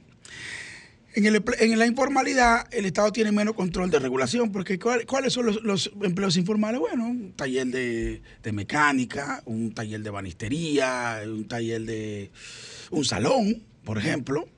¿Por qué, no son, ¿Por qué dicen que no son empleos formales? Bueno, porque no, no tienen un RNC, No tienen TCS. No tienen seguro médico, y ese trabajador entonces tiene, es, vu- es vulnerable. Es un, es un trabajador que es vulnerable porque primero no está cubierto por, por el seguro de salud, pero tampoco cotiza por una TCS. Ahora, el, el- ¿a quién le aplica? ¿A quién le aplica? Bueno, el, yo te puedo decir, yo tengo una pequeña empresa, una pequeña empresa, y, eh, por ejemplo, al sector pymes, al sector pyme, eh, hay una, la ley tiene una categorización por, por ventas anuales o por cantidad de empleados, empleados. por cantidad de empleados, a cuáles se le van a aplicar. Aquí hay, aquí hay sus huecos de regulación, aquí hay muchas empresas que aplican perfectamente a pie juntiña, como debe ser, ¿verdad? Lo que determina el, el Comité Nacional de Salario, y otras a veces solo lo aplican si los empleados mismos le exigen eso. Lo que yo siempre he criticado, y hay que decir que este gobierno parece que decidió dar un paso al frente y, jugar, eh, no ser un árbitro, porque no es posible que el, que el gobierno, los gobiernos, cuando se trata de el salario del sector privado, juegue al árbitro, como que es un asunto, pónganse ustedes de acuerdo, yo voy a estar aquí mirando. No. Yo pienso y siempre he dicho en mis participaciones públicas que el Estado, el gobierno de turno, tiene que jugar del lado de los trabajadores. Por más que usted sea que esté ordenando las reglas, usted tiene que jugar del lado de los trabajadores. Porque eh, una de las maneras de incentivar una economía es dotando a los trabajadores de capacidad de consumo, de capacidad de compra. En Estados Unidos, el consumo explica más del 70% del Producto Interno Bruto. Es decir, cuando le explica el consumo, ¿qué quiere decir eso? Que son los trabajadores los que impulsan la economía. Si ellos no tienen dinero para comprar, ¿qué pasa con lo que las empresas mueren? Por eso ustedes vieron que en medio de la pandemia, ¿qué hizo el gobierno? El gobierno agarró y utilizó fondos federales para ponerle en las familias. Mando en las familias para qué? Para que no se resiente el consumo, porque el consumo incentiva la demanda. Pero en, pero La en demanda este la caso, pero en este caso hemos visto que el gobierno ha pasado también no solamente a ser un, un mediador entre ambos sectores, trabajador y empresa, sino que ha tomado la voz cantante para impulsar que se, que se pueda trabajar eso de- de- de- del aumento salarial. Pero lo que usted no nos ha completado todavía es el hecho de cuánto sería ese aumento No, el, el- el- el 19%. y El Estado- el- el- la resolución dice que el aumento va a ser de 19%, que se va a dar el ¿Y cuán- 15%. ¿Cuánto representaría eso? Que era lo que preguntaba eh, eh, Julie. Es un ¿Cuánto, cálculo, cálculo matemático. ¿Cuánto representaría eso, verdad? Sí. Y si usted entiende que no, que debió haber sido más o debió haber sido menos. Mira, buena pregunta. Eh, yo creo que los aumentos deben ir consonos con el, el ciclo económico. Digo, por eso le hice la pregunta, porque usted dijo, debe ir consono, porque de Sí, acuerdo no, también a la no, porque- productividad. porque yo- exactamente, porque por ejemplo, ah, bueno, yo quisiera que el, que el salario en República Dominicana fuera mil dólares mensuales. Yo quisiera eso. Ahora, ¿la economía dominicana resiste eso? ¿Las empresas dominicanas resisten? No, no lo resisten. Entonces, no es un asunto caprichoso que yo puedo venir a despacharme aquí en un programa de este nivel a decir no y hacer, eh, a- hacer un ejercicio populista y decirle a usted, no, el, el salario debe- ser 800 dólares mensual. Sí, la economía dominicana va a llegar a ese punto, pero eso no va a ser sano para las empresas. Vamos a estar claros, ¿eh? Y el Estado no puede estrangular a las empresas para que las empresas mueran. Porque, ¿qué va a pasar? Si, tú, el, si, la- si la- el Comité Nacional de Salario decreta, saca una resolución y dice, claro que no va a ser fácil porque los patrones no van a apoyar, no, nunca No van- eso. Pero recuerda no, porque que, ellos siempre han velado por Sí, sus pero es por intereses. mayoría y el Estado vota. Entonces, si los, si los obreros votan y, lo- y el Estado vota, entonces le pueden imponer eso. Pero imaginémonos que pasara algo así. ¿Qué tú crees que va a pasar cuando, eh, por ejemplo, el costo eh, de nómina, el gasto de nómina de una empresa eh, haga inviable las operaciones? Van a empezar a despedir personas. Y cuando hayan miles y miles de desempleados, ¿de quién es ese problema? Digo, del gobierno. Ese problema es de- sigue siendo del gobierno, no tiene sentido. Lebron, yo he hablado en dos términos de este tema. Lo hablé en el 2021. Vamos a tomar esta llamadita. Desahógate, buenas tardes. Sí, buenas tardes. Sí. Habla Cristian de Santo Domingo Este. Hola, Cristian, su desahogo, su comentario. Quisiera felicitar a Santo Domingo Este que por fin va a tener un representante en el Congreso. Ah, Muy bien. Gracias, Cristian, gracias. Gracias por su llamada. ¿Tiene algún comentario que quiera aportar o alguna pregunta para Adrián Lebrón sobre este tema de los salarios? Yo quiero hacer una pregunta sobre el proyecto que tiene para Santo Domingo Oeste. Ah, muy Sus bien. aspiraciones, sus aspiraciones para... Síganos desde la radio para que escuche la respuesta. Vamos, vamos a tomar otra llamadita, Adrián. Claro que sí. Buenas tardes, desahógate. Buena, buena, ¿cómo estamos? ¿Cómo está usted? Dionisio, de Dionisio. Duvergé. Ese sí es bueno. Oye, quiero hacer una pregunta. Ustedes están hablando de salario. El gobierno no tiene capacidad para hacer un tipo de salario aumento. Oye, hasta que no limpie la nómina como debe ser. Entonces, todos los de abajo, los hijos de Machefa, ¿qué vamos a comer? Pues unos empleados, entonces automáticamente. Entonces viene, viene la criminalidad más grande. ¿Cuál es? Los aumentos de los precios de universidad. Lo, lo importante que este país tiene lo que es aumentar la producción nacional para que los hijos Machefa, lava la ropa, aquellos, se la busquen, los que pero tengan derecho a la vida, porque ustedes los empleados, los que no somos empleados, que nos manden a asesinar, entonces, que pasen buenas noches. Ahí está su desahogo. Buenas tardes, desahógate. Buenas tardes. Bueno, esa se cayó. Yo comentaba, Lebron, Sí, que claro. en el 2021, cuando se reclasificaron las empresas y se aprobó el aumento anterior en virtud de la resolución 1-2021, que esa reclasificación podría generar despidos masivos, porque las empresas de cara a bajar el número de empleados y entrar en una categoría inferior eh, en base a, la- a las escalas, iban a procurar eh, no eh, facilitar entrar en, un salario superior. Ahora, hace algunas semanas yo comentaba, cuando yo veía que el sector privado no se integraba a, a a los diálogos, que el gobierno dominicano debía procurar en esta ocasión generar un incentivo, junto a ese incremento, generar un incentivo a las MIPIMES. Porque todavía la desaceleración económica que ha afectado al mundo eh, después de la pandemia y la crisis que ha generado la guerra entre Ucrania afectó mucho y muchas MIPIMES desaparecieron. Entonces, de cara a que no se sigan perdiendo empleos que se pierden con este aumento salarial, el gobierno también debe pensar en incentivos para el sector MIPIMES, que es uno de los más afectados cuando vemos las escalas, que es una MIPYME, una microempresa que tiene de 1 a 10 empleados, de 11 a 50 estamos hablando de una pequeña empresa y de 50 hasta En adelante. 150 estamos hablando de una mediana, Mediana. empresa. Entonces, Y a partir de ahí son empresas son grandes. grandes. Entonces, aquí la mayoría son medianas empresas, 50 empleados, 120. Entonces, se ven muy afectados Mira, con este incremento. Yo trabajé por muchos años en el Ministerio de Industria y Comercio. Ministerio que tiene muchas Una pausita para tomar Sí, esa llamada. Desahógate, buenas. Desahógate, buenas. Buenas tardes. Sí, desahógate. Sí, le escuchamos. Sí, le habla Samuel de Güey. Samuel, gracias por llamar. Y yo quiero desahogarme en la tarde de hoy. Realmente yo creo que ese aumento no es beneficioso para el pueblo dominicano, para los trabajadores. Porque es, es, eso es muy poco, ese aumento, y que van a disparar los precios como están disparados. El gobierno lo que debe hacer es bajar los precios de primera necesidad, los productos de la canasta básica. Y también esas personas que, que están desempleados como yo, ¿qué vamos a hacer? Y esas personas que están pensionados. Yo creo que realmente el gobierno lo que tiene que hacer es bajar los precios de la comida y de muchas cosas más. Porque realmente esto está inaguantable. Eso es todo. Gracias, Samuel, por su desahogo. Sufriendo la gente por los altos precios. Buenas tardes, desahógate. Sí, buenas, buenas noches. Buenas noches. Sí, el Su desahogo. motivo de la, sí, el motivo de la llamada es eh, para motivar por las aspiraciones a diputado de un joven con muchas condiciones, eh, Adrián Lebrón Ovi- Oviedo. Tiene su gente activa. Muy bien. Gracias. Díganos su nombre y de qué sector nos habla. Eh, Carlos Carlos Rodríguez, desde el sector Buenos Aires de Herrera. Buenos Aires. Ya. Es mi barrio, de ahí- de ahí que Lebron yo ya le hace su visita. Muchas Ahora, gracias. señores, hay que decir que el dominicano es palo si boga y palo si no boga, pero seguimos. Buenas tardes, desahógate. Buenas tardes, habla Domingo de Seguelle.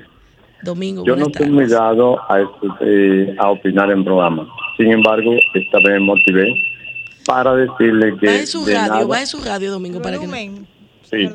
Decía que de nada sirve que el gobierno aumente el salario o los empresarios si la inflación se traga el dinero. Yo soy maestro y desde fuera se ve que los maestros ganamos un salario, vamos a suponer, su- súper competitivo. Sin embargo, cuando nos hacen las deducciones, es poco lo que nos queda. Porque usted va al supermercado hoy, compra un artículo de un precio y mañana está otro precio. O sea, nada gana el empresariado, nada gana el gobierno con subir los salarios si no detiene la inflación. Eso es mi opinión. Buenas tardes. Muchísimas gracias por su llamada. En eso tiene razón. Desahógate, buenas tardes. Claro, pero es, por eso se entiende que, que debe ir de la Desahógate, mano. buenas tardes. Salud, muy buenas tardes. Le escuchamos. Eh, realmente se necesita un aumento general para todos, no exclusivamente un salario mínimo para las empresas de, de- de menor cuantía. baje el, eh, el volumen de su radio para que lo escuchemos bien. Sí, sí. Eh, lo que resulta, y viene a ser el caso, que ok, nos aumentan los sueldos, pero ¿quién aumenta los sueldos? ¿Quién, quién nos paga a nosotros? ¿Qué va a hacer el que nos paga a nosotros, el productor, el empleador? ¿Qué va a aumentar el costo de lo que produce? Es decir, que realmente eh, no va a haber ningún tipo de aumento porque se va eh, a aumentar la inflación. Si tuviéramos un país que se respetara realmente la ley, que hubiera un control de precios real, pues todos tuviéramos satisfactorio con el aumento de sueldo, pero no. Inmediatamente aumentan los sueldos, inmediatamente aumentan todos los productos que se producen, eh, llamados los productos de primera necesidad. Entonces, por, por tanto, eh, creo que lo primero que tiene que hacer el gobierno es controlar los precios de primera necesidad que influyen en todos los sectores y no exclusivamente en el sector que ahora mismo le han aumentado los sueldos. Muchísimas gracias por su llamada. Mira, ese tema de los precios hay que, hay que decirle algo al pueblo y ser categórico. El gobierno dominicano, el Estado dominicano, no tiene de manera directa Injerencia, por decirlo ninguna así. forma de determinar cuál es el precio de transacción de, por ejemplo, los alimentos, por ejemplo, de un sinnúmero de bienes y servicios que están en el libre mercado. El Estado tiene la forma del, del Estado intentar controlar la, la movida de los precios.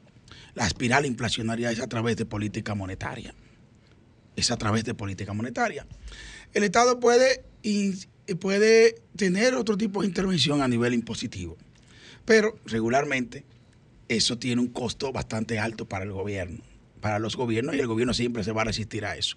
Si el control, el, el llamado control de precios en un mercado liberalizado como, la como el de la República Dominicana, un mercado que está abierto al comercio internacional, donde, donde pueden venir empresas y traer los productos Traer de- los productos, de cualquier lugar, siempre y cuando cumplan las reglas del comercio internacional, el Estado tiene muy poca oportunidad para eso. Hay un sinnúmero de productos de la canasta básica que, por ejemplo, no pagan ITEVIS, como el arroz, el pollo, la leche, los huevos, no pagan ITEVIS. Pero ¿qué es lo que pasa? La República Dominicana tiene un mercado oligopólico.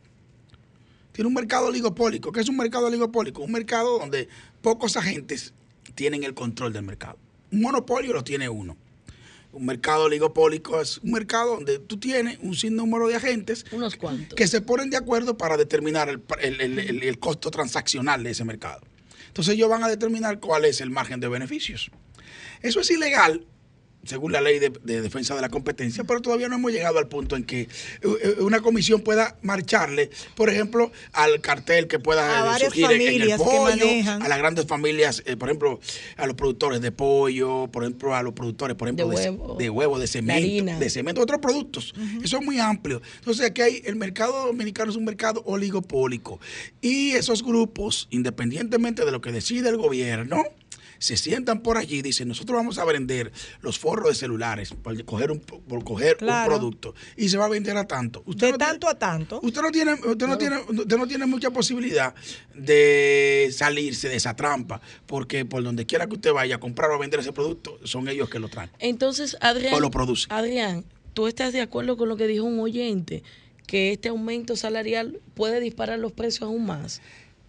Vamos a ver, un, en, en- en República Dominicana el aumento salarial puede generar puede tener un, puede generar un incentivo para la inflación, pero yo no estoy de acuerdo con que los aumentos son no sirven para nada. Eso Yo no, es cierto. yo no no, entiendo yo no- estoy de acuerdo.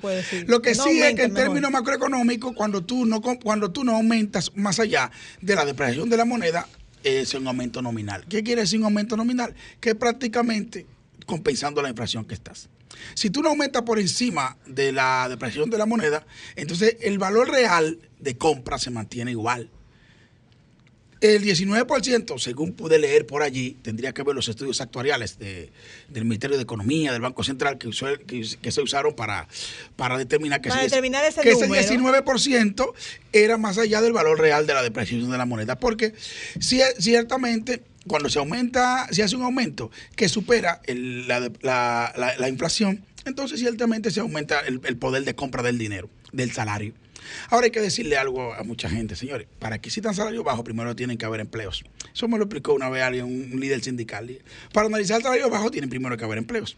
Y eh, la economía dominicana ha tenido históricamente un déficit en la generación de empleos, porque los sectores que han estado explicando el proceso de crecimiento que ha tenido esta economía en los últimos 30 años no han sido los más dinámicos generando empleo. Si tú tienes servicios, tú tienes allí, tú tienes a minería, que tiene un gran peso en términos de las exportaciones, pero no necesariamente de la generación de empleos. Tú tienes el sector de los servicios. Una empresa de servicios con 100 empleados puede producir lo que todo lo que produce 10 o 20 empresas de agricultura. Entonces, el, el, el, óigame esto, por aquí ya necesita mucho más empleados que una empresa de servicios. Entonces, tenemos, hemos tenido ese déficit en la generación de empleos y la clave, eh, la clave debe ser que el gobierno, los gobiernos, deben, aquí, aquí necesitamos una, una reforma tributaria integral, un pacto fiscal integral, donde el Estado aborde los ingresos, los gastos y el endeudamiento. Esos son los tres elementos. Pero ese es el único pacto que queda pendiente. No sé, Eh, la, la ley, no tiene mucho interés bueno, en eso. la ley Ese de Estrategia Nacional de. Desarrollo establecía el pacto de la educación que se suscribió en el Ese 2014. se hizo. El eléctrico que ya Se suscribió, pasó. sí, después que Falta llegó este el gobierno. pacto fiscal. El pacto fiscal podría ayudar al gobierno a controlar, a ponerle un control al endeudamiento galopante que está acusando la economía dominicana, que está ya cerca del 70% del PIB. Eso es preocupante. El pacto fiscal podría ayudar también a realinear eh, todo lo que tiene que ver con los tributos. Eh, el tema de las exenciones, que siempre se ha atacado, que eh, aquí todos los sectores quieren una exención y se le olvida que el Estado vive de impuestos. Pero las exenciones no pueden ser alegres, ni pueden ser por todo, ni pueden ser eternas. Y tienen que tener, tienen que tener un tiempo. Tienen límites Y tienen, la que, y tienen que estar determinadas cuáles son los sectores estratégicos que van a recibir esa- esas exenciones. No es, no es posible que el Estado tenga exenciones eternas para de, de manera prácticamente indiscriminada. O sea, que hay que determinar a quién se le va a exención y por qué tiempo. Para que, para que eso incentive la, genera- la inversión, la inversión extra- extranjera. Aquí necesitamos más inversión extranjera. Bueno, Aunque el- mucha gente cree, mucha gente eh, lo ve de un punto de vista negativo.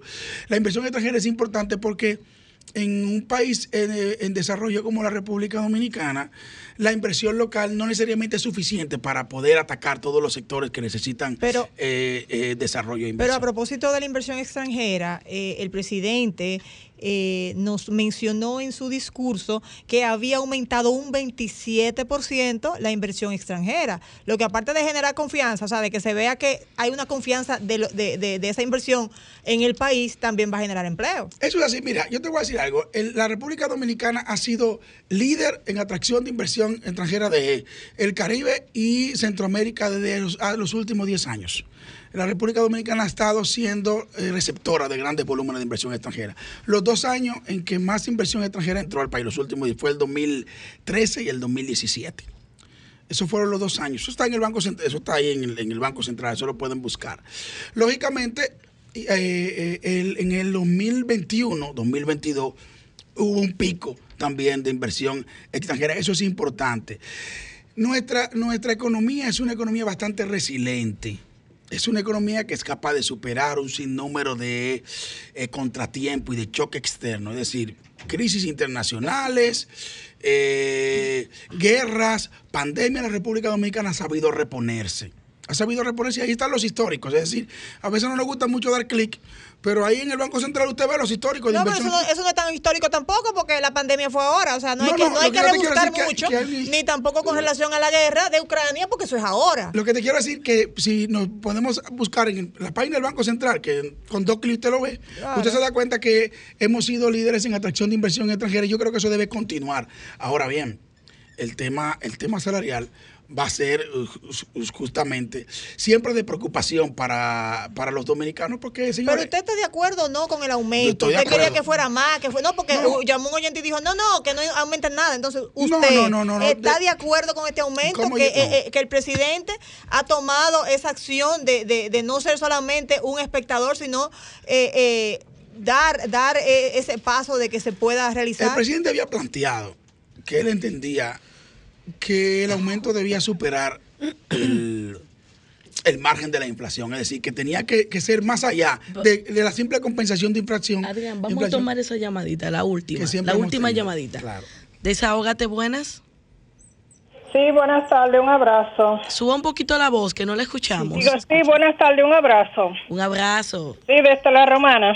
Gracias. Amén. Bueno, eh, con relación al último tema de la inversión extranjera que, que se está tocando en este momento, eh, me gustaría que los exponentes ahí, eh, los invitados o el invitado, diga que, o sea, que, que eh, eh, en cuanto a la inversión extranjera, ¿qué, qué se produce? ¿Qué, qué hacen ellos? ¿Qué, o sea, qué tipo de, de producto o lo que sea? Aparte de eso, ¿en qué beneficia, en qué se está beneficiando el país con relación a la mano de obra, a la calidad de mano de obra, si es barata o, o, están pagando bien y los impuestos que ellos le pagan al Estado? Porque yo he oído siempre que ellos vienen y se instalan y cuando le, le dan una, un qué sé yo qué de gracia para que y eso no beneficia al país. Perdón, gracias. Gracias, gracias. Bueno, rápido, Lebrón, rapidísimo, que rapidito, Generación de empleo, Lebrón, generación, de empleo generación para de arrancar. empleo, transferencia tecnológica, Claro. atracción de atracción de, de atracción de divisas. El Claro. turismo es una muestra, señores, de inversión Turismo, extranjera. claro. La zona franca, la minería es una muestra de inversión extranjera. Así que la inversión extranjera